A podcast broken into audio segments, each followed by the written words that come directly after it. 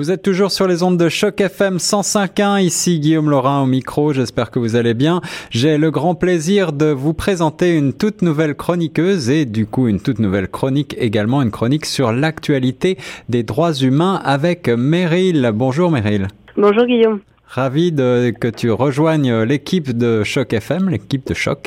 Euh, on est on est ravi de t'avoir pour parler de ce sujet, les droits humains, vaste sujet. Mm, tout à fait. Et c'est moi qui suis euh, contente de rejoindre l'équipe. Hein. Alors, est-ce que pour les auditeurs, tu veux en quelques mots te présenter tout d'abord? Oui, oui. Alors, euh, donc, euh, Meryl David Ismail, je suis une des administratrices de euh, l'organisation d'Amnesty International à Toronto. Absolument, absolument.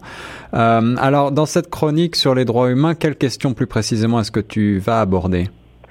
Alors, le but de cette chronique, c'est de donner aux auditeurs un aperçu des dernières nouvelles dans ce domaine. Alors, comme le sujet est très vaste, on choisira tous les mois un droit en particulier. Droit d'asile, euh, liberté d'expression, droit à la vie, droit sexuel et reproductif, etc. Excellent. Et donc cette chronique, elle pourrait s'intituler, eh bien, euh, le droit du mois, puisque on va se consacrer sur un droit chaque mois en particulier, ce qui va nous permettre en fait d'aller un peu en profondeur. J'essaierai en tout cas de vous donner l'essentiel de ce droit en moins de 10 minutes. Le droit du mois. Alors, chaque mois avec Meryl, vous allez retrouver un- une chronique qui fera le point sur le droit du mois. Comment est-ce que va se présenter ta chronique exactement? Ma chronique, elle sera composée de deux parties en fait. La première partie, elle apportera un éclairage théorique, si on veut. Alors, je vous rassure tout de suite, hein, il faut pas que le terme théorique fasse peur aux auditeurs, puisqu'il s'agira simplement dans cette première partie de voir ce que disent les textes de loi à propos du droit qu'on aura choisi. Ok. Et pour ça, on s'appuiera principalement sur le texte de référence en matière de droits humains qu'est la Déclaration universelle des droits de l'homme, Oui. déclaration qui a été adoptée par l'ONU, donc l'Organisation des Nations Unies, en 1948, et qui reste aujourd'hui encore eh bien, le texte de référence. Alors voilà, déjà tu nous apprends quelque chose. C'est le grand texte de référence, la Déclaration universelle des droits de l'homme. C'est toujours le grand texte de référence. Mm, mm. Donc, première partie. Euh, deuxième partie de la chronique, elle aura pour but, elle, eh bien, de confronter la, la théorie qu'on aura vue en première partie à la réalité. Oui. Car, bien sûr, hein, malheureusement, euh, il existe souvent un écart entre ce que disent les textes et puis ce qui se passe réellement dans les sociétés. Et Eh oui, bien sûr. Et pour ça, je mobiliserai euh, le cas d'un, enfin d'une ou de plusieurs personnes ou, ou des communautés, eh bien qui ne peuvent pas faire valoir ce droit ou qui sont harcelés ou persécutés pour avoir simplement revendiqué ou défendu les droits humains. Hmm. Et là, aujourd'hui, au moment où on parle. Hmm.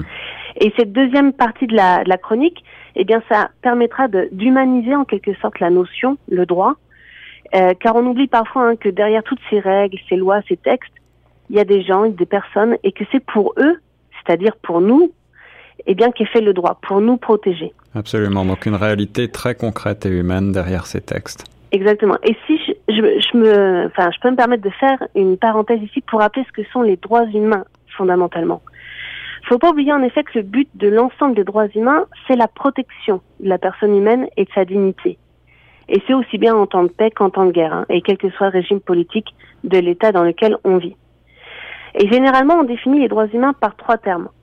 On dit que les droits humains, ils sont inaliénables, universels et indivisibles. D'accord. Alors qu'est-ce que c'est Qu'est-ce que ça veut dire concrètement Inaliénable, par exemple. Qu'est-ce que ça veut dire? Alors, inaliénable, ça signifie que les droits humains, ils nous appartiennent, qu'ils peuvent pas être retirés en aucune circonstance, pas même dans des situations d'urgence ou en temps de guerre.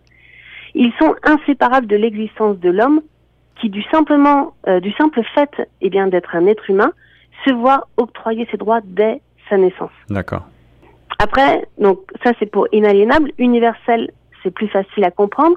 Ça signifie simplement que ben les droits s'appliquent de manière égale à tous les individus partout dans le monde sans limite de temps. Oui, oui, d'accord, d'accord. Et là, si je peux euh, citer justement ben, la Déclaration universelle des droits de l'homme, il est dit dans ce texte que chacun peut se prévaloir de tous les droits et de toutes les libertés proclamées sans distinction aucune, notamment de race, de couleur, de sexe, de langue, de religion, d'opinion politique ou de toute autre opinion, d'origine nationale ou sociale, de fortune, de naissance ou de toute autre situation. Un texte, Donc vraiment- un texte qui a été bien pensé, qui fait toujours, Voilà. qui fait toujours- Valable pour tout le monde et en toutes circonstances.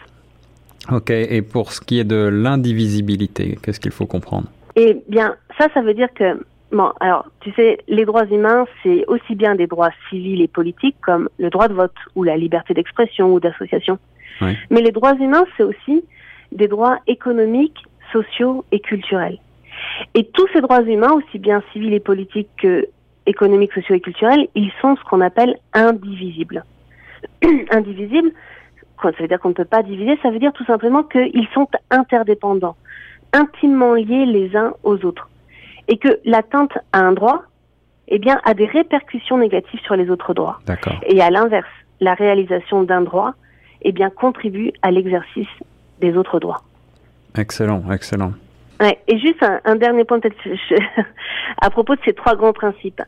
Euh, ils ont été rappelés hein, par les Nations Unies à la sortie de la guerre froide, donc lors de la conférence de Vienne euh, de 1993. Mais c'est vrai que vu l'état du monde actuel, euh, on se demande si les États ne les ont pas oubliés malheureusement. Oui, la situation malheureusement euh, toujours aussi euh, euh, préoccupante un petit peu partout dans le monde. Il y a des points chauds et même en 2017, il y a toujours des points chauds. Mm, mm. Euh, Est-ce que ta chronique ne risque pas de démoraliser un petit peu nos auditeurs? C'est la question, l'inquiétude que je pourrais avoir. Non, non, alors pas du tout. Je te rassure. Et tu as tout à fait raison, Guillaume, de souligner ce point.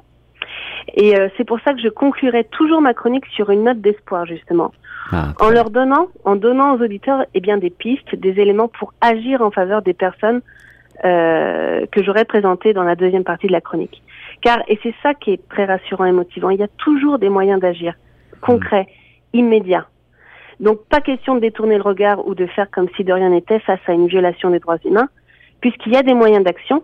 Et ces moyens d'action, je les exposerai en conclusion de la chronique, et ils seront disponibles sur le site internet de Choc FM. Donc, les auditeurs qui souhaitent euh, pourront ainsi agir concrètement de chez eux. D'accord, mais alors est-ce que tu peux euh, justement déjà concrètement nous donner quelques exemples de, de ce, que tu, ce dont tu parles, ce, ce que tu évoques, euh, ces actions plus précisément? Oui. Alors, pour, ben, en ce qui concerne les actions, je pense à des pétitions en ligne, tout simplement, qui, en deux ou trois clics, eh bien, permettent euh, de vous engager pour une cause, de montrer que vous êtes intéressé, concerné par le problème, Oui. et en fait qu'on n'est pas indifférent à ce qui se passe. Ou euh, toujours dans la même logique hein, de manifester son intérêt pour une question en particulier, ça peut être euh, par l'envoi d'une lettre à votre député ou aux autorités, aux autorités publiques Oui. pour oui. demander eh bien, de s'impliquer dans la résolution d'un cas ou d'un problème afin d'améliorer la situation. Et aussi, euh, bah, une action concrète, ça peut être l'envoi d'un message de soutien aux personnes dont il sera question dans la chronique pour montrer sa solidarité, pour dire que, eh ben, ils ont raison de revendiquer leurs droits, nos droits, qu'ils ne sont pas seuls et qu'ils doivent continuer à se battre pour les droits humains. Voilà quelques euh, exemples concrets euh, qui sont très simples, hein, mais qui euh, ont bien souvent un réel impact sur la vie des gens. Un message de soutien, par exemple, ça donne énormément de force aux défenseurs des droits humains, donc c'est c'est pas à négliger. Hmm, hmm, je vois, je vois.